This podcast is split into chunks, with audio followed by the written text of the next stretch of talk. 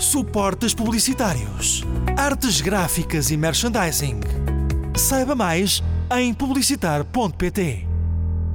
Vidas com História.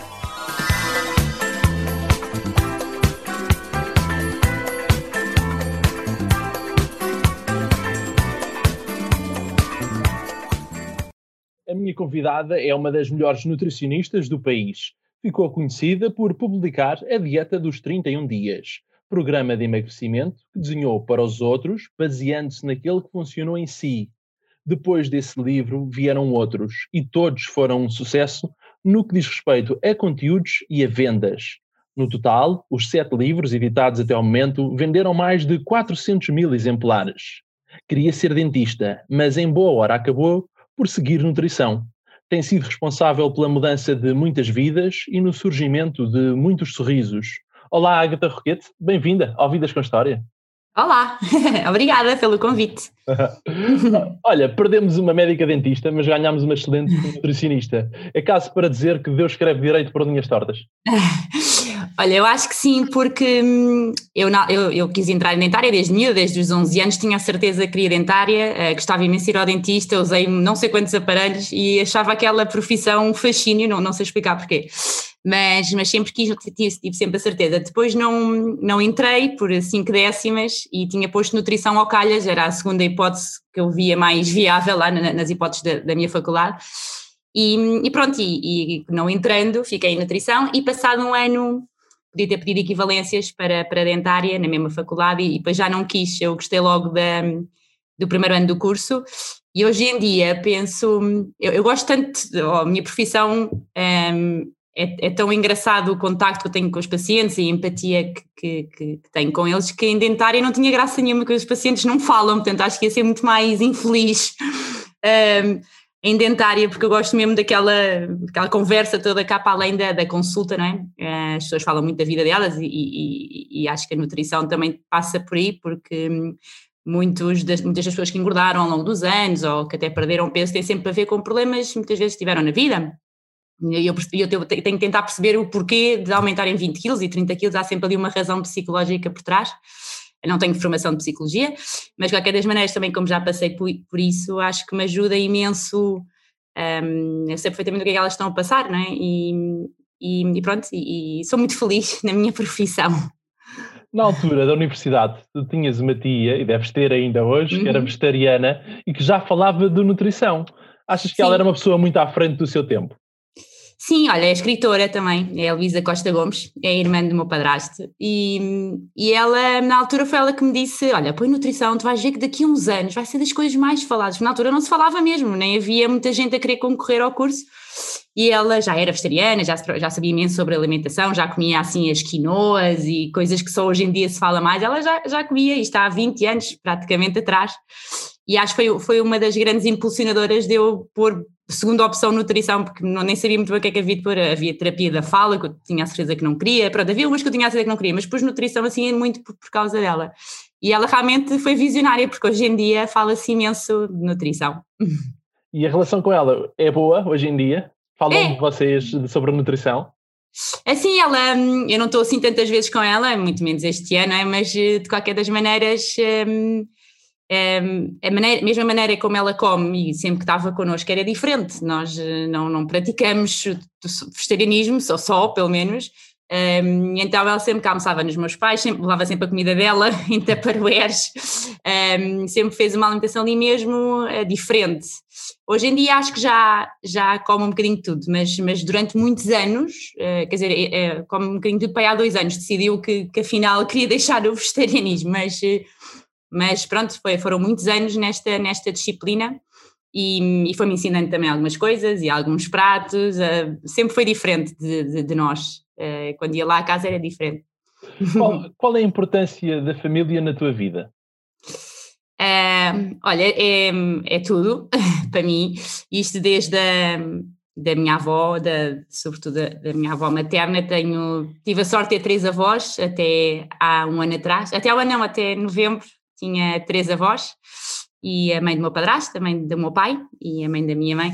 e hum, partiram duas agora uh, em novembro e outubro, uh, muito perto uma da outra, as duas com doenças parecidas, com Alzheimer, estavam as duas dementes, e, hum, e, pronto, já não tenho orgulho de dizer que tenho três avós e os meus filhos três bisavós, mas, mas pronto, a grande, o grande pilar da, da, da minha família toda é a minha avó materna e os meus tios e hum, os meus primos, é uma família muito unida, mesmo italiano, parece uma família italiana, aquilo há discussões, há risos, há danças, há e, e, acho que a minha infância passou toda por aí, um, tudo em casa da minha avó, um, tudo para a praia, éramos 30 na praia, 30 passávamos para um churrasco ao fim do dia, para casa, para casa dela éramos muitos mesmo, e hoje em dia, obviamente que não dá para estar com, tanto com ela como costumo estar, mas estou muito com os meus pais, e, e sem dúvida que sou o meu pilar, Uh, o meu pai já não, não está cá, os meus pais pararam-se muito cedo, uh, eu tinha 3 anos, mas vivo com o meu padrasto desde os 5, 6, portanto é mais do que o meu pai,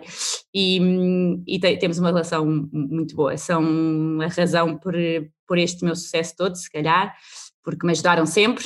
Eu, a minha mãe foi minha recepcionista durante uns tempos, quando eu fui trabalhar sozinha, e depois foi babysitter quando eu tive filhos, e, e sem ela era impossível eu ter hum, tantas horas de trabalho e, e sentir que mesmo assim os meus filhos estavam bem, estavam bem acompanhados, por isso também me deu sempre esse equilíbrio para poder trabalhar eh, horas sem fim. Um, e as minhas irmãs também, claro, eh, super importantes, e os meus filhos ainda mais, isso aí, desde de que sou mãe, tenho a certeza que, que é o maior amor que eu tenho na minha vida, são os meus filhos. O que é que a tua avó materna te ensinou que ainda hoje pões em prática? Um, eu acho que ela. Um, nós perdemos dois tios, portanto eram seis irmãos da minha mãe e, e ela perdeu dois filhos, não é? O, o, é muito novos, com a minha idade. Portanto, um, mais, um bocadinho mais velho, mas um com a minha idade, os dois com problemas oncológicos. Portanto, foi, foram dois choques muito grandes que tivemos a, a nível familiar. E a minha avó continua aqui, continua aqui por nós. Uh, teve teve que andar para a frente, por mais triste que esteja, e acredito que quando está sozinha está triste, ela quando está connosco é a maior força de nós todas, é a última a sair dos casamentos, dança até às seis da manhã, ehm, está sempre feliz, quer nos agradar a todos, não faltou nenhum lançamento, nenhum livro meu, nunca faltou, nós somos vários netos, nunca faltou a nada de nenhum, tenho a certeza. E, e acho que ela gosta de viver e a, a, vida, por mais dificuldades que vão aparecendo, e eu acho que também herdei um, um bocadinho isso dela. Eu acho que para mim está sempre tudo bem, tendo sempre ver o lado positivo das coisas, e, e sempre que há pessoas a queixarem-se disto e daquilo, e estão chateadas e que estão. Isto mais a, a nível de amigas ou de família, às tantas eu penso assim, ah, há coisas tão mais importantes. Houve, eu acho que os meus tios marcaram imenso e, eu vivo um bocadinho com esse medo, sou um bocadinho hipocondríaca por causa deles. Um, acho sempre que vou ter uma doença oncológica, é uma coisa muito de família, a minha família parte toda quase da mesma maneira, e, e novos, portanto, tenho sempre esse medo, acho que vivo esse medo todos os dias, é o maior medo que eu sou um bocadinho hipocondríaca em relação a isso, mas, mas de qualquer das maneiras isso também me, me trouxe mais vontade de viver, os meus tios eram como eu, um, e de um ano para o outro desapareceram, eram super animados, sempre bem dispostos e de repente vem um problema e passado um ano já não estão cá. E eu acho que isso nos fez a quase a família toda querer viver mais e estarmos mais juntos e é, foi mar, é marcante, porque, porque lá está, como somos tão unidos, eles quase que eram meus pais, irmãos, são, é, são pessoas sempre muito importantes na minha vida, ainda hoje não consigo ver fotografias deles, é muito difícil, tenho mesmo, faz-me imensa confusão ainda, foi tudo muito rápido, mas pronto, mas nem que me trouxeram um bocadinho aquela de aproveitar todos os dias como se fosse o último mesmo. E eu vivo muito nessa disciplina e, e tentar ser bem disposta e sempre estou com pessoas, estou, estou sempre tentar dar energia a tudo o que está à minha volta e, e quero continuar a ser assim, espero eu continuar a ser assim. Um dos teus tios foi campeão de hockey, campeão europeu Sim. de hockey no Sporting. Foi por Exatamente. isso que foste para a patinagem? É, sim, a minha família é toda patinadores e hoquistas, sim. A minha irmã da minha avó, a, Nina, é, foi selecionadora nacional de patinagem durante muitos anos, portanto, minha treinadora desde os 5 anos. E depois os meus tios andavam todos no hockey. E era este meu tio que eu estava a falar, o Jean Peck, foi com 49 anos, infelizmente partiu, e o outro com 39, que também era jogador de hockey, foi mais, foi no Passo de Arcos, também jogaram todos. E esse foi mesmo com a minha idade que, que, que se foi embora. E então, pronto, mas, mas sim, somos todos uh, patinadores ou hoquistas. Tu treinavas cerca de 4 horas por dia e começaste muito cedo. Tu começaste com 4, 5 anos. Sim. No, sim, sim, nós, a nossa vida era, era isso, era patinar 4 horas por dia e ao fim de semana, ao sábado, uh, treinávamos 8 horas, eram 4 de manhã, íamos almoçar, voltávamos outra vez para, para o ringue e estávamos lá a tarde toda, era, era o nosso fim de semana ali um, completo, tinha que ter sempre patinagem pelo meio. Um, sim, foi, é uma fase gira. Eu depois, até aos 17 anos, ainda competi, portanto nunca saía à noite, não podia fazer nada, foi começar tudo muito tarde. E hum, depois, ali aos 18 anos, 12, querer entrar na faculdade, depois fui deixando e também fui gostando de sair à noite, fui gostando de outras coisas, mas ao sábado e domingo íamos para os campeonatos, para o norte, para o sul, estávamos sempre, nunca estávamos aqui estávamos sempre nos nossos campeonatos de patinagem, o que nos limitava um bocadinho, nunca íamos a festas, não dava, não dava para tudo. A competição exige, exige bastante. E pronto, depois no dia que deixei, um, deixei de patinar foi para, para estar mesmo a estudar e foi nessa altura que comecei a engordar muito. Um, eu nunca tinha estado quatro horas em casa a estudar e passei a estar quatro horas em casa a estudar e a comer bolachas que nunca tinha comido na vida, porque nessas horas estava sempre a patinar e não comíamos.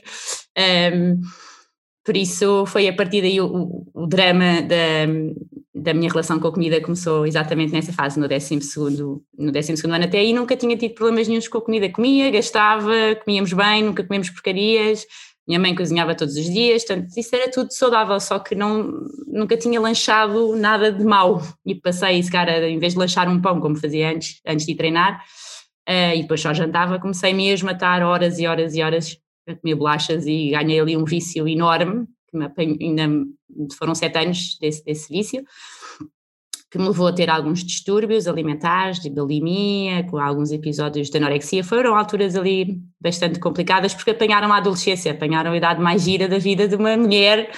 Uh, dos 18 aos 25 anos foi duro estar com 90 quilos. Porque se tivesse esses quilos agora, se calhar não implicava tanto com a minha felicidade. Já sou feliz por outras coisas. Na altura com 18 anos a, pessoa só pensa quase no corpo, no cabelo, no, enfim, portanto apanhou-me ali uma fase em que comecei a ter uma obsessão enorme um, com, com a minha imagem, com, com a comida e um, acho que perdi ali um bocadinho de tempo da minha vida com parvoices de não ir à praia, não querer vestir, não querer uh, ir a lojas, foi assim, foi a adolescência, passei por ela e não correu muito bem nessa altura, mas pronto, mas depois também me ensinou eu preferi não ter passado por isso, obviamente, mas todos os dramas que eu tive com a comida também me ensinaram imensas coisas um, que hoje em dia me ajudam nas consultas. Mas na altura da juventude, tu no Instituto Espanhol tinhas alcunha de body, por ter um corpo muito elegante e ser muito bonita. Eras uma namoradeira ou eras uma rapariga recatada? Olha, eu acho que nunca namorei muito. Um, em miúda gostava assim três ou quatro ao mesmo tempo. Isto em miúda pequenina, tipo oito anos, nove, nunca gostava só de um, gostava dois, três, pronto. Um, mas nunca tinha, nunca namorei. Hoje em dia dá-me ideia que os miúdos começam a namorar aos oito anos. Eu, eu, não, só gostava, tinha umas paixões, uma coisa assim. E hum, depois tive ali o meu primeiro namorado aos 12, 13 anos, assim, três semanas, nada de especial. Depois tive muitos anos sem namorado e depois tive o meu primeiro namorado a, a sério com 17. Só, só tive dois namorados. O terceiro foi o meu marido. Portanto, o Rodrigo. O Rodrigo, aos 18 anos já estava com o Rodrigo. Portanto, tive ali um namorado dos 17 aos 18 e desde os 18 anos até hoje estou com a mesma pessoa. Portanto, não namorei, não namorei assim tanto. Tive uma paixão enorme, a minha primeira paixão nos 13 anos, por um hoquista, claro. Nós hum. treinávamos patinagem, assim, vinham os do hockey. E então tive ali, foi assim a primeira paixão, que chorava, tinha um desgosto amoroso enorme, enorme, enorme, ainda gostei dele assim uns anos, essa foi assim o meu, eu me lembro assim, o meu, minha paixão de miúda, de, de, de adolescente, antes da adolescência até, depois passou-me, graças a Deus, que ainda sofri assim uns aninhos por ele, e pronto, e depois acabou a minha vida quase toda depois com o Rodrigo, que na altura me conheceu ainda com um bom corpo, ali com, com os 50, 60 quilos mais ou menos, e depois quando pediu em casamento já tinha 90, portanto acho que ele, ele nem se apercebeu, acho que ele nem se apercebeu da, do meu aumento de peso como nós convivíamos tanto e aquilo foi gradual, ele ainda hoje diz que não se lembra de mim com 90 quilos, não, não achava, não achava que eu estava gorda, não, não, não se lembra, não, não, não tem essa imagem minha. Um, o humor não distingue, é, sabe pessoas magras ou sabe pessoas gordas, não é? Sim, é, é, verdade, mas, mas pronto, mas realmente ele não, não, ainda hoje ele diz isso, eu não me lembro, agora vê fotografias e diz, pois realmente, tu estavas bem cheio, agora é quando ele vê, é, é, é, que nota, mas ele na altura pois não, não notou. Uh, mas sim, no, na, no, no, Instituto Espanhol, como eu era praticamente a única que fazia uh, competição, tinha um, um, bom corpo, era do da body, era. Uh, portanto, acho que isso depois também me afetou mais, não é? Quanto mais alto, maior é a queda depois quando aquilo veio por ali abaixo. Tinha imensa gente que me perguntava, ai, o que é que te aconteceu? Mas o que é que tens? Estás doente? Tens algum problema hormonal? Tens... Porque na cabeça das pessoas não era normal aquele aumento, portanto eu tinha medo também de aparecer sempre com medo que alguém me perguntasse, ai, o que é que te aconteceu? Isso para uma pessoa que está com 90 quilos são umas facadinhas que vai levando mas que foram facadinhas que ao longo desse tempo só me faziam comer mais, não me faziam comer menos. Pioravam ainda o meu estado psicológico, uh, ficava triste e acabava por me refugiar mais uma vez na comida. O aumento de peso deveu-se a deixar-se de praticar desporto e também a problemas hormonais? Uh, eu tive alguns problemas hormonais, mas hum, uh, que podem levar à, à, à, obesidade, mas a pessoa também se tem que pôr a jeito, e eu, na verdade, pus-me a jeito para isso acontecer. Um, tinha um síndrome do ovário poliquístico, tem, é, tem, pode ter alguns efeitos ou tendência para, para a obesidade, mas tenho muitos pacientes que têm também, e não é por isso que têm excesso de peso ou, ou problemas com o peso. Um, mas, mas sim, mas a mim foi mesmo só as bolachas mesmo. É, na, na altura, o meu padrasto era diretor da, da Artias, eh, de, uh, portanto, a minha casa ainda parecia mesmo uma mini fábrica Artias com tudo o que é filipinos, oreos, era um, um perigo. E eu nunca tinha tido tempo, nem nunca liguei àquilo. Até cá um dia que começo a comer, talvez por pressão também, estava, já estava a estudar muito e entrar, queria entrar então em dentária, tinha matemática, sempre foi uma disciplina para mim super difícil, aquilo dava-me um bocado dos nervos, e eu acho que me refugiei mesmo nas bolachas. Só depois passou de um refúgio uh, para, um, para, para um vício. Eu não conseguia viver quase sem aquilo mesmo. Uh, e há muita gente que passa por isso também. E eu consigo perceber uh, o, o, que é, que é ter um vício em, em relação a, a, alguns alimentos. Um, ehm, mas pronto, depois um, um dia passou-me, graças a Deus, houve ali um dia um, ehm, uh, que teve a ver com o pedido de casamento, sim, eu acho que teve muito a ver, fez-me assim um clique quando o meu marido me pediu em casamento. Um, depois eu já dava consultas na altura e as pessoas estavam a perder peso, às tantas era ridículo, quer dizer, toda a gente perdia peso e a, nutricionista não perdia, não fazia sentido. E imensa gente me perguntava se eu estava grávida, mal entrava na consulta. Ah, está grávida? Eu, eu cheio de vergonha. Não, não, não, tenho assim uns problemas hormonais. Para as tantas inventava ali com vergonha, pronto. E, e, mas isso ainda me trazia mais pressão, acabava por comer outra vez. E, e, depois eu acho que a minha mudança teve a ver eh, com, com o pedido de casamento, sim, estava contente e buscar eh, a pensar noutras coisas eh, no, no, vestido de noiva e na quinta, comecei, a minha cabeça começou finalmente a desviar sempre da comida e do peso e da imagem e do espelho e disto e daquilo, e também coincidiu com a altura em que eu comecei mesmo a dar muitas consultas, e hum, eu acho que, que hum, me sentia mesmo realizada em termos profissionais, estava com a vida a entrar no, nos eixos completamente, acho que a faculdade. E o décimo segundo são anos difíceis, psicologicamente, acho que imensa gente facilmente se desequilibra, tenho pacientes que emagrecem muito e há pacientes que engordam muito durante esta fase da faculdade e, e há, há, outros que não, por exemplo, as minhas irmãs passaram na faculdade, nem dei por ela, nem dei por aquilo, mas eu era um bocado estressada também, acho que o meu curso foi difícil e, e, sempre fui exigente com as minhas notas e exigente para ter 14 ou 15, nunca fui exigente para ter 20, mas 14 ou 15 tive sempre. E não gostava de chumbar e nunca tive negativas, tive matemática no 12 a primeira negativa que eu tive, uh, mas depois comecei a ter explicações, nunca tinha tido explicações na vida e no 12 no fim já era super croma a matemática, como é que eu nunca tive explicações, foi a melhor coisa que me aconteceu na vida nessa altura e depois fui ao exame nacional e tive, lá está, tive um 15, mas eu nunca achei que ia passar em matemática na vida, até ter uma explicadora. E, e pronto, e estas expressões todas, a matemática, pronto, acho que começou, começou tudo aí. E depois foi passando, quando a nível profissional, acho que me sentia mesmo bem, estava mesmo a correr bem, E depois, como eu dou consultas ao público, quer dizer, eu estou com pessoas à frente, eu não estou sozinha no escritório com as gavetas cheias de bolachas, né? eu estou, estou com pessoas à frente, comecei a dar tantas consultas que às tantas larguei o vício de comer porque eu realmente também não podia comer, eu não podia estar a comer bolachas à frente ou bolos, bem, não podia estar a comer nada, mas muito menos isso, tinha que dar o exemplo. Eu acho que o meu corpo foi se desabituando aos poucos da compulsão, da daquele vício. Eu acho que foi tudo, foi tudo, tive muita sorte, ao mesmo tempo foi tudo natural, foi acontecendo. E então consegui, eu comecei a fazer dieta dia 4 de janeiro de 2007 e depois casei em setembro e já e consegui casar com 70 quilos, portanto perdi 20 quilos, foi, foi muito bom. Para a minha altura já não era nada mal. Um, e pronto, foi mais ou menos isto que aconteceu até hoje, que eu não tenho, agora tenho uma relação ótima com a comida e não, e estou com o peso estável há muitos anos. Agatha, lembras-te do dia em que conheceste o Rodrigo, o teu marido? Sim, foi no, foi no Docs Ladies Night, terça-feira.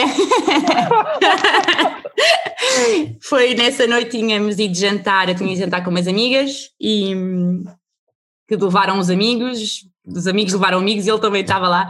Um, lembro perfeitamente, foi assim numa noite, ter, terça-feira, um, em Lisboa, foi aí que eu conheci. Foi na mesmo altura, noite. Não imaginaste que ias casar com ele? Uh, não, uh, não imagina mesmo, não, óbvio. E nós acabámos o ano, nós andámos dos 18 aos 24 anos e depois uh, fizemos uma pausa do ano. Eu ainda tive um namorado, assim, três semaninhas, ele teve uma namorada também, e depois uh, encontrámos-nos um, os quatro, assim, encontro no Tamariz, na discoteca Tamariz. Foi a primeira vez que eu vi com alguém e ele que me viu com alguém, portanto aquilo custou-nos um bocadinho. Um, e no dia a seguir já não tínhamos namorado, nenhum de nós. uh, voltámos nessa altura, em setembro, e, e, em dezembro foi quando não pediu em casamento, como já tinha, às tantas acabámos o ano. Se voltarmos foi porque se calhar devíamos andar para a frente. Claro que isto tudo muito mais cedo, não? É? hoje em dia eu tinha 25 anos, na altura fazia sentido ser tão cedo.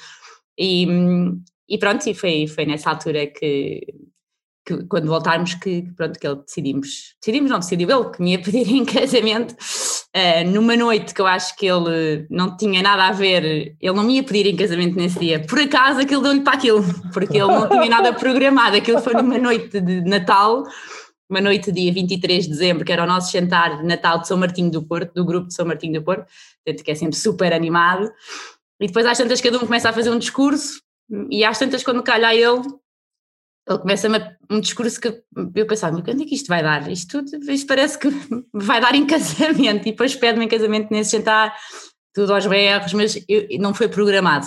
Aquilo deu-lhe na altura e depois o meu anel até foi uma colher de café dobrada. Portanto, não estava programado mesmo. Mas no dia a seguir podia-se ter arrependido e, e não se arrependeu, confirmou o pedido de casamento. E em que medida o casamento mudou a tua vida? Sim, sim, sim. E depois de ter filhos também, eu acho que depois a nível de, mesmo hormonal, não, não, não, acho que me mudou muito. E, e hoje em dia eu, eu como e, e compenso e, e, de facto o meu peso está tá, tá mesmo, tá mesmo bom, nunca mais variou muito, eu, eu, eu tenho cuidado durante a semana Uh, e gosto imenso de comer bem também, gosto mesmo de comer saudável. Acho que cada vez há ofertas melhores e mais atrativas. Hoje em dia, comer bem não é comer bifinho peru grelhado com arroz branco, não é? Um, há coisas bem mais engraçadas e interessantes. E, e, isso também me permite fazer aquilo que eu também gosto. Eu adoro chegar ao fim de semana e, e não pensar. Não, não é que em casa vá cozinhar grandes coisas, mas sei que vou à casa dos meus pais, provavelmente vai ser bacalhau à brás, que é o meu prato favorito, que a minha mãe faz para mim. Também é o meu, uh, também é o meu. Ai, tão bom, melhor é coisa. Uh, depois gosto de jantar fora, gosto de experimentar coisas, sei lá, no palês, asiático, e eu não me privo de nada, eu não consigo ir a um restaurante e não provar o que for mais típico ou, ou o que me apetecer, mas depois durante a semana, como a minha vida não tem nada a ver com isso, eh, acaba por ser trabalho casa, também não me importa nada de comer melhor, não, então arranjei ali o meu equilíbrio e, e, acho que psicologicamente consigo fazer isto sem dificuldade nenhuma. Tenho uma boa relação, hoje em dia posso dizer, tenho uma ótima relação com a comida, mesmo. Tu tens dois filhos, como é a relação Sim. com os teus filhos e o que é que aprendes com eles? Um, eu, eh, eu, pronto, eu fui bem muito cedo, não é? eu, nós casámos, eu tinha 25 anos e tinha tínhamos combinado, vá, que pelo menos íamos estar dois anos só casados, sem filhos, para aproveitar a casa nova e amigos, etc. E eu, passado seis meses, por causa desta questão do ovário poliquístico, eu achava que não, que não, que não era suposto ser fácil, ou há muita gente que tem dificuldades em engravidar por causa disso. Portanto, eu basicamente casei e desleixei-me. Ah, se isto é, tenho dificuldade, então nem sequer me vou preocupar porque não vai acontecer. Uh, porque o meu médico tinha dito: olha, quando quiser engravidar, tem que fazer tratamentos, venha ter comigo três meses antes. Eu pensei, ah, eu vou lá daqui a dois anos. Pronto. E afinal, dá para engravidar com ovário poliquístico, porque eu confirmo, tive dois filhos em tratamentos. E, e pronto, e, e nasceu então o, o Rodrigo, o meu primeiro filho. E eu, na altura, quando, quando soube que estava à espera do bebê, foi ali um choque, eu não estava à espera, tinha 26 anos, eh, tinha acabado de casar, não era bem aquilo que eu queria, na altura fiquei ali um bocado em choque mesmo, um, mas o choque durou muito pouco tempo, acho que durou uma semana, depois comecei logo a ficar, logo se vai à consulta, a pessoa ouve logo o coração, aquilo tudo fica logo babada, e hum, depois quando ele começou a mexer aos 5 meses, já completamente apaixonada, pelo, ainda nem sequer conhecia, acho que, que é é, um amor que a pessoa não sabe, não é? Ser mãe é, é, é, uma, é de outro mundo. Uh, pronto, depois ele nasceu, teve ali um problema grave ali aos dois meses, teve uma meningite bacteriana, um, ehm, logo no dia que fazia dois meses, portanto houve um internamento, depois a meningite, não sabemos muito bem como é que pode acabar, mas acabou tudo bem. Mas deu-me ali aquela primeira prova de ser mãe um, ehm, e levar ali com uma doença que podia ter corrido mal. E pronto, depois, mais passado dois anos, pensei: olha, já que quero ter mais filhos, prefiro que sejam próximos. E, e logo no dia, quase que pensei nisso, fiquei grávida e, nasceu o António. Um, portanto, tenho dois filhos próximos e, ah, e gosto, eles temos uma relação giríssima. Eu acho um bocadinho liberal uh, com eles. E, espero que isso não venha a trazer problemas mais à frente. Acho que sou daquelas mães que não são muito chatas mesmo, com horário ciclístico, aquilo. É que nós temos tantas regras, às tantas de, de trabalho e disto, e de, que eu não consigo depois. A minha casa é muito relaxada, mesmo, que é tudo, parecemos uns ciganinhos, andamos sempre os quatro enfiados uns em cima uns dos outros, sem grandes regras e stress, tento que, que aqui seja muito leve esta casa, mas espero que isso não me traga uh, problemas mais à frente, de se calhar ter sido mais dura com eles, mas não consigo, eu derreto-me com aqueles dois, não dá. o meu marido é mais, o Rodrigo é mais, basta dar um, assim, um gritinho só mais alto que eles põem-se ali em sentido, comigo não, não é assim, mesmo. Tu, aos 18 anos, tinhas feito uma lipoaspiração que não fez muito efeito e depois da gravidez fizeste implantes mamários. Uh, estes tipos de situações têm a ver com a parte psicológica que a pessoa se encontra? A lipoaspiração, sim, eu fiz porque achava que era a forma mais fácil de, de, resolver o meu problema e, e, e, que não resolveu nada, não é? Porque o meu problema era na cabeça mesmo. Eu, na altura da lipo tinha 83, fui até aos 80, tirei equivalente a 3 quilos e depois ainda fui até aos 90, portanto não me resolveu rigorosamente nada. Um, pois o peito teve a ver com exatamente com como eu perdi imenso peso tinha um peito muito grande quando tinha 90 quilos, era o maior que eu tinha até era mais o peito e, e as pernas talvez assim mais largas. Depois na altura perdi muito peito com o emagrecimento e depois tenho dois filhos, não é? Dou de mamar, pronto, as mães sabem disto, não é? O peito fica mais destruído, mas o meu já vinha destruído. Um, portanto fiz, foi das coisas mais fáceis que eu fiz na minha vida, que eu sou muito amaricas, Uh, mesmo, eu nem depilação a, a, a, cera faço, morro de medo, uh, e fiz uma operação uh, numa segunda-feira, os implantes, e quarta-feira já estava a trabalhar, portanto, trabalhar é, nunca paro, não é? Mas quarta-feira já estava a trabalhar e não me custou nada, não, foi das melhores coisas que eu fiz. tive coragem, não é? No fundo, de fazer. Um, não teve, acho que teve a ver, esse já nem foi com estética, foi acho que tinha, tinha que ser, se eu podia na altura fazer isso, acho que qualquer mulher que o possa fazer é uma operação tão fácil, tão simples e que nos faz, ao mesmo tempo a autoestima aumenta mais. Um, eu não pus peito a mais, ou seja, só endireitei, não, já tinha o peito grande, estava muito descaído. Portanto, acho que, que sim, acho que a autoestima aumentou um bocadinho desde aí. Há pouco dias que a tua mãe foi a tua primeira recepcionista. Tu, quando Sim. acabaste o curso, começaste logo a dar consultas? Olha, eu acabei o curso e passado uma semana já estava a trabalhar. Eu na altura estava em Ervanárias, não era a minha, a minha mãe não era nessa altura. Eu fui trabalhar para Ervanárias e a partir de uma, de uma empresa de produtos naturais que nos colocava em Ervanárias, mas nós também tínhamos que vender produtos dessas, uh, dessa, no fundo da, da farmácia, da, ai, da Ervanária. Da Ervanária, pronto. Um, da marca que nos punha na, na Ervanária e dos suplementos. E e às tantas, um, não fui muito feliz nesses dois anos também, por isso é que eu também acho que não emagreci. Porque nós ao mesmo tempo éramos nutricionistas barra vendedoras, e, e eu sou péssima vendedora e não consigo vender nada. Eu nunca vendi um livro meu no meu consultório, nunca, da vida, nunca, não, não, não, nunca fui eu que o vendi, eles vendiam-se por não eles próprios. No consultório, fui... mas nas livrarias foram mais de ah, sim, mas, sim, sim, sim, mas eu também tenho alguns no consultório e nunca disse a ninguém para comprar o meu livro, nunca, nem nunca vou dizer. Um, e então aquilo pressionava-nos também um bocadinho, nós tínhamos que vender e vender e vender.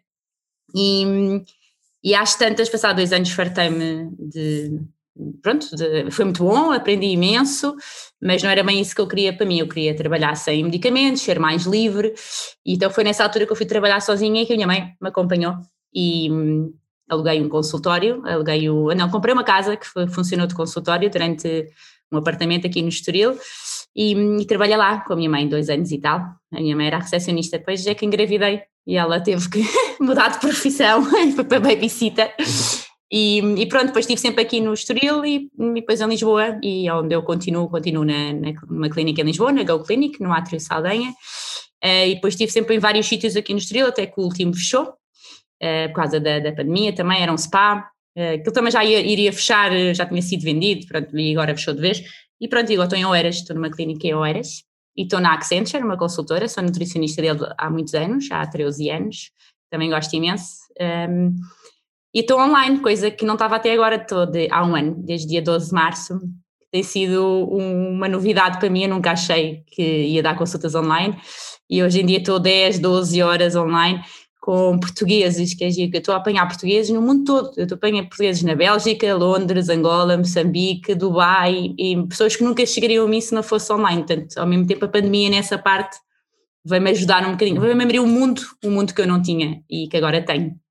E tu lembras-te do dia em que uma paciente tua, chamada Renata, disse que estava farta de grelhados e perguntou-te porquê que tu não escrevias um livro? Sim, lembro-me. E devo à Renata o ter escrito um livro, que eu nunca achei que ia escrever livro nenhum. A Renata é uma paciente minha e depois de vez em quando na consulta falávamos de receitas e ela perguntava-me e falávamos um bocadinho uh, sobre receitas que outros pacientes me tinham dado e depois ela lá me perguntou se eu não queria escrever o livro e que tinha uma prima editora e que ia falar com ela e realmente falou, porque podia não ter falado, falou realmente. No dia a seguir eu já dava a ter uma reunião com a prima dela e foi nesse dia que a Sofia Monteira, a minha primeira editora, que eu nunca vou esquecer, um, ehm, me perguntou se eu queria escrever um livro e a partir daí veio então a dieta dos 31 dias, que eu achava que ia vender aos meus pacientes, só achava que ia quem quisesse comprar, que eu não iria vender no consultório, mas eles podiam sair e comprar se quisessem, achava que só ia vender aos meus pacientes e, e de repente foi um fenómeno é, enorme que eu, não, que eu não estava mesmo à espera, mesmo, mesmo, mesmo. Esse livro foi inspirado na dieta que tu fizeste para ti. Sim, era mais ou menos o primeiro mês da maior parte dos meus pacientes saudáveis, uh, portanto, os tais 31 dias, que eu acho que é talvez a fase mais importante de, de uma mudança. Uh, é o primeiro mês, ou seja, quem de facto tiver resultados no primeiro mês vai ficar motivado para todos os outros, ou seja, ninguém vai perder 20 quilos no mês, mas se, se o primeiro mês não gostar muito, se, se notarem diferenças de volume, se perderem ali uns quilinhos, ganham ânimo para os próximos 20, 25, que seja, portanto o primeiro mês é sempre bom que corra bem e eu faço sempre um esforço enorme para que o primeiro mês dos meus pacientes corra bem. E basicamente transcrevi para, para um livro um, ehm, aquilo que se fazia em, em consulta e, e, como é, e, também expliquei como é que se continuava, obviamente, não era só nos os 31 dias.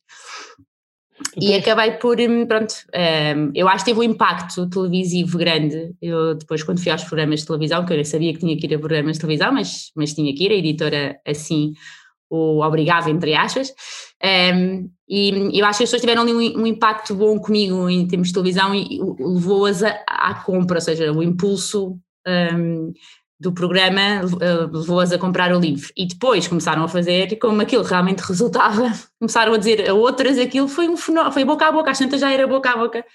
E, e foi muito giro. e nessa altura tinha algumas pessoas na rua, ninguém me conhecia, não é? E de repente tem pessoas a, a virem-me agradecer e a autógrafos e coisas assim, uh, que eu não estava nada à espera, mas foi sempre pelo lado bom, foi sempre, sempre alguém me pediu autógrafo, era porque já tinha perdido 5 quilos ou 6, ou porque adoravam a maneira como eu escrevi, e sempre, foi sempre coisas boas que eu, que eu gostei também dessa fase. Tu foste responsável pela mudança de muitas vidas e pelo surgimento de novos sorrisos. Tens noção disso? Sim. Não é? Uh, sim, espero que sim, porque, porque de facto nutrição não, não é só melhorar análise, não é? Colesterol, tensão alta, diabetes, coisas que nós todos os dias trabalhamos para melhorar a saúde geral dos nossos pacientes, mas a parte da autoestima e de bem-estar que a pessoa sente no fim é, é, muito boa. Eu tenho muitos pacientes que me, que me abraçam no fim a agradecer, obrigada, obrigada, eu consegui, eu lutei, não foi assim tão difícil. Isso para nós é é um retorno tão bom uh, que nos emociona uh, mesmo e, nos faz crescer cada vez melhores e dedicar-nos mais aos nossos pacientes. E um, essa é a parte que se nota mais, não é? quando elas estão mesmo contentes. Não se nota tanto se cá pelas análises, mas, mas o bem-estar e a autoestima nota-se muito e hum, é muito gratificante. Tu tens sete livros editados sobre nutrição e alimentação saudável, uhum. mais de 400 mil, ouviram bem, mais de 400 uhum. mil exemplares vendidos. Algum dia vais sair da, dessa área e vais escrever, por exemplo, um romance? não. não, eu não tenho jeito assim tanto para escrever. Uh, não, não mesmo. Acho que hum, só sei escrever sobre nutrição. Uh, tenho ajuda também na, na escrita. Um, nós temos sempre quem nos ajuda, os conteúdos são meus, obviamente, a parte teórica toda, mas depois tem a editora que nos ajuda a montar as peças do livro e as fotografias, isto e aquilo, nem conseguiria escrever aquilo tão sozinho, ou não tenho também tempo para, para isso tudo. Mas não, romance não, desenhar também não. Uh, há muitas áreas que eu não tenho jeito de escrever, desenhar, não dá para mim. O último livro que lançaste foi o ano passado. Já tens ideia do próximo? Uh, olha, eu só escrevi este livro porque eu achei mesmo que não ia escrever mais livros, ou eu tinha a certeza em mim que não ia escrever mais nenhum livro sobre emagrecimento, e realmente não, não foi sobre emagrecimento que eu escrevi. Um, eu, eu, eu aceitei este convite porque eu já, eu já que tinha conseguido chegar tão bem às pessoas no emagrecimento, é, com, com, a minha maneira de escrever ou com a minha maneira de falar com elas, pensei, porque é que não hei de chegar só, também gostava de chegar. A elas só em, alimentação saudável, que não é assim tão difícil.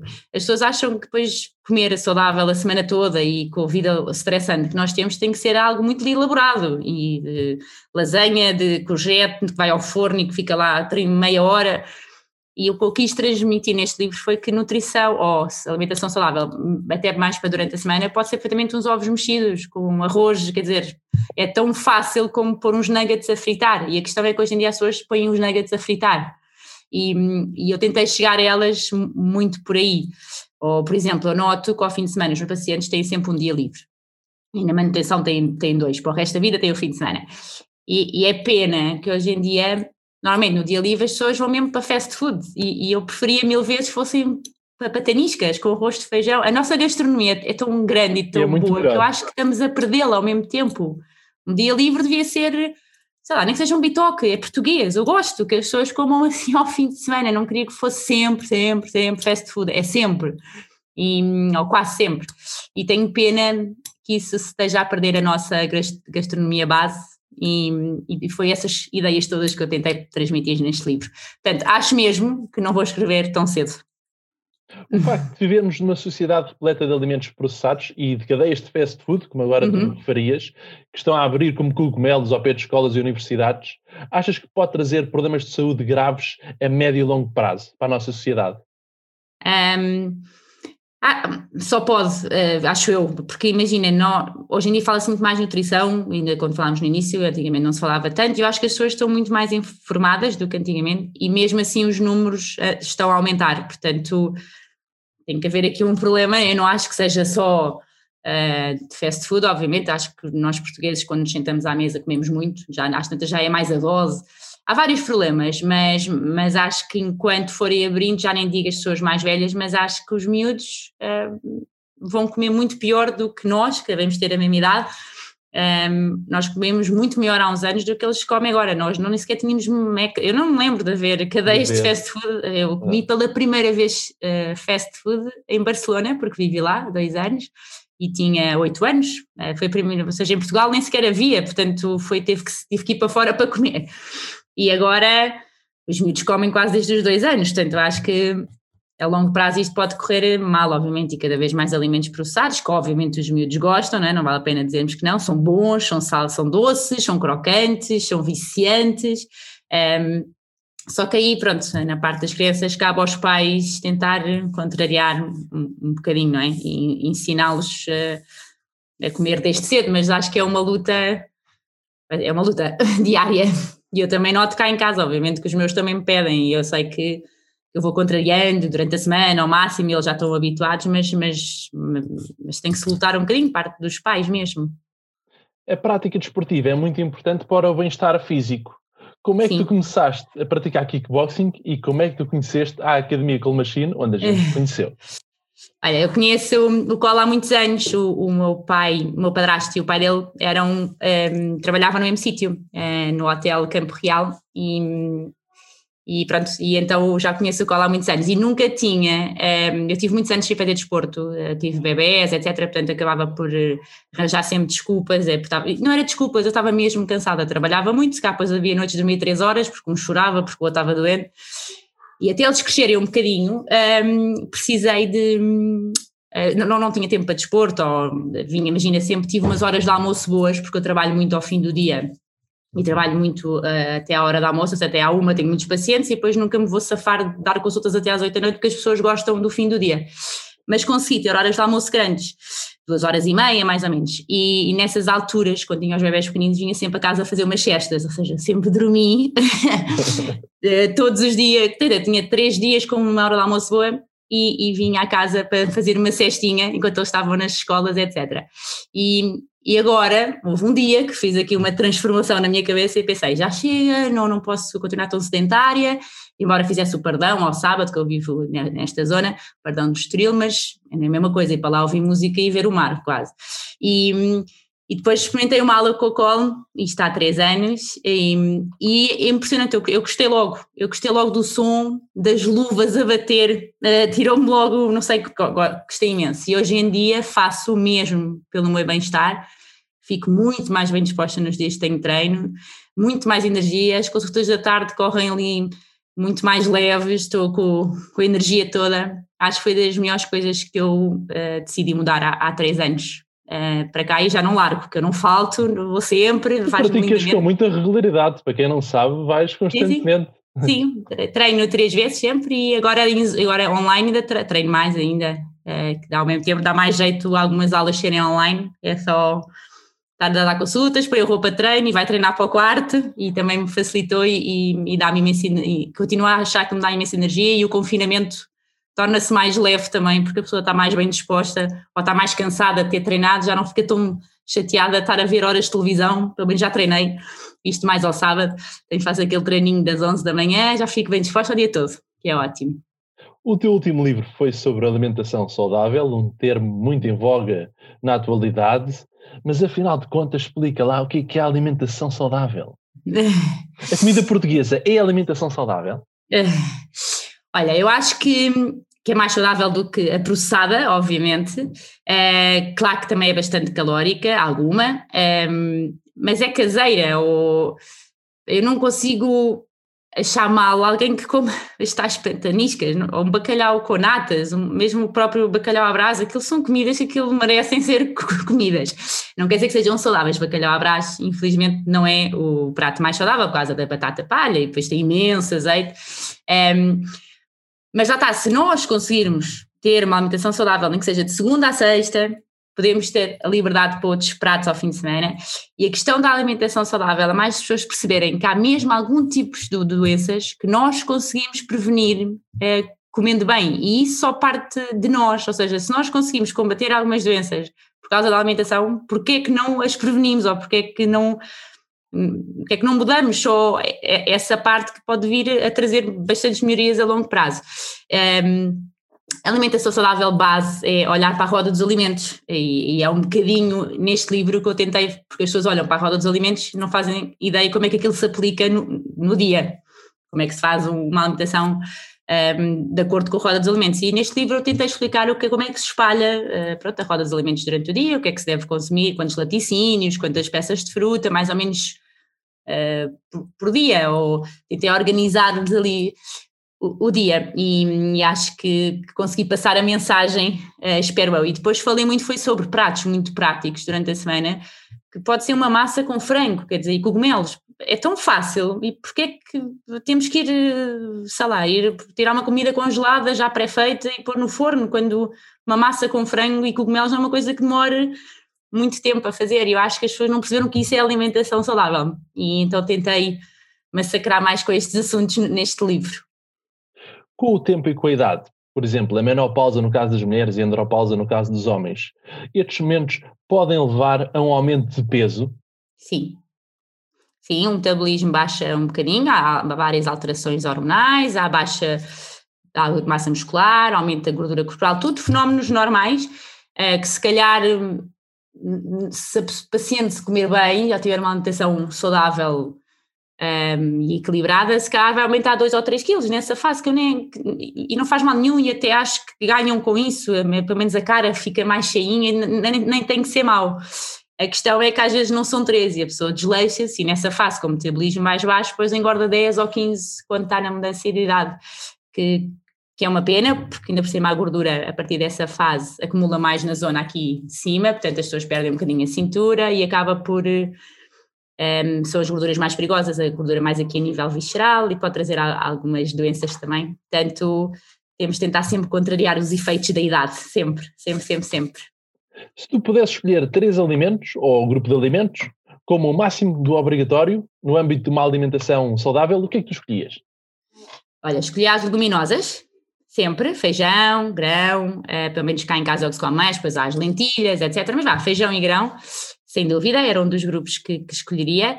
Um, escolhia os legumes todos e, e, e, quando digo os legumes todos, eu acho que um dos pratos mais inteligentes para as pessoas fazerem durante a semana é saltear uma quantidade de legumes enorme, enorme, tudo o que quiserem pôr, cogumelos, pimentos, brócolis, isso pode servir de acompanhamento durante alguns dias da semana e sacia muito e ficam bastante satisfeitas, como aquilo que eu estava a dizer há bocado, hoje em dia não é comer uma folhinha de alface e um bocadinho de arroz ou um bife, pois, pois às tantas aquilo vai dar fome durante o dia, tem que comer mesmo mais. E as pessoas acho que falham imenso por aí, comem poucos legumes, quando metade do prato devia ser legumes, comem só um bocadinho e depois repetem o arroz, já põem muito, e a proteína também muita, mas o que devia estar mais era os legumes.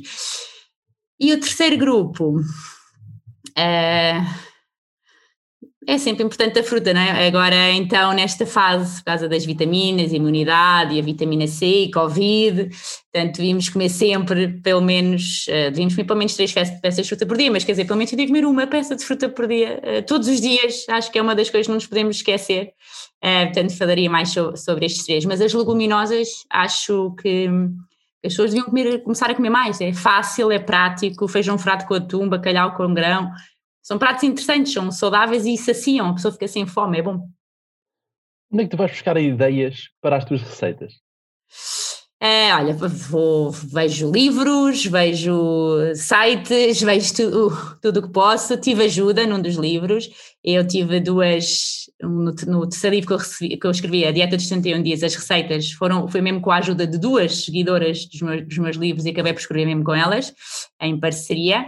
Portanto, só elas para me darem 250 receitas um, ehm, que experimentavam em casa e que faziam, e e portanto foi bom porque eu também preciso um bocadinho de ajuda, não consigo dar para tudo e, e, e essas 250 tenho que agradecer a elas, um, que elas tinham muita imaginação e fizeram pratos giríssimos que eu nunca pensei que ia ter num livro. Olha, estamos quase a terminar a nossa entrevista porque o tempo uhum. voou, adorei, uhum. estou a adorar esta entrevista. Uhum. Vamos a uma rúbrica final chamada Direto à Cabeça, que é, eu vou dizer-te uma palavra e tu vais ter de dizer a primeira coisa que vier à cabeça. É muito simples, leve e descontraído. Pode ser? Pode ser. Nutrição. Uh, a melhor profissão. Um desporto. Uh, kickboxing. Uma viagem. Ao Dubai. Um perfume. Uh, o meu. o meu é o Good Girl. um filme. Lendas de Paixão. Um alimento. Um... Oi, há tantos. Uh, bacalhau abraço, tem que ser um prato. bacalhau, bacalhau. um restaurante que tu gostes de ir? Uh, praia no parque. Uma bebida? Uh, só bem imperial, prato imperial. Uma cor? Uh, cinzento. Família? Um, esse é difícil, os meus filhos. Sporting. Uh, vai ser campeão, espero. Campeões! Academia Cold Machine. Uh, o meu equilíbrio. Um sonho por realizar. Uh, não tenho assim. Acho que já, já realizei imensos. não tenho assim nenhum. Uh, ser mãe outra vez ainda não sei se é, portanto estou aqui um bocadinho baralhada. Olha, hum. para terminar, completa a seguinte frase: A vida é. É.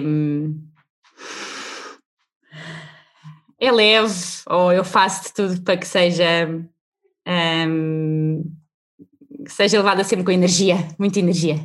Boa. Muito obrigado, Agatha. Adorei. Obrigada eu. Obrigada. pela simpatia. Adorei.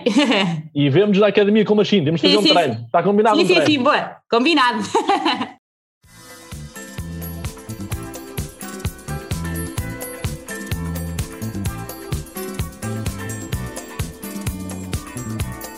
Eu sou o Diogo Marcelino e este foi o Vidas com História.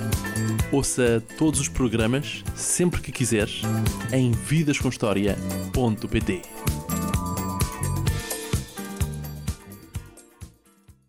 Suportes publicitários, artes gráficas e merchandising. Saiba mais em publicitar.pt.